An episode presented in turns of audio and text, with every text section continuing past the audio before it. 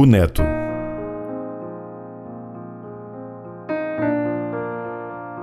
Vovó, por que não tem dentes? Por que anda rezando só? E treme como os doentes quando tem febre, vovó?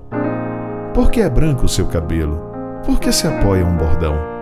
Vovó, por que como o gelo é tão fria a sua mão?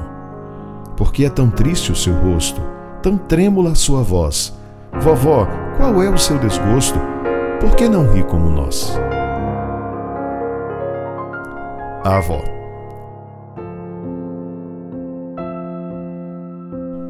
Meu neto, que és meu encanto, tu acabas de nascer, e eu tenho vivido tanto que estou farta de viver.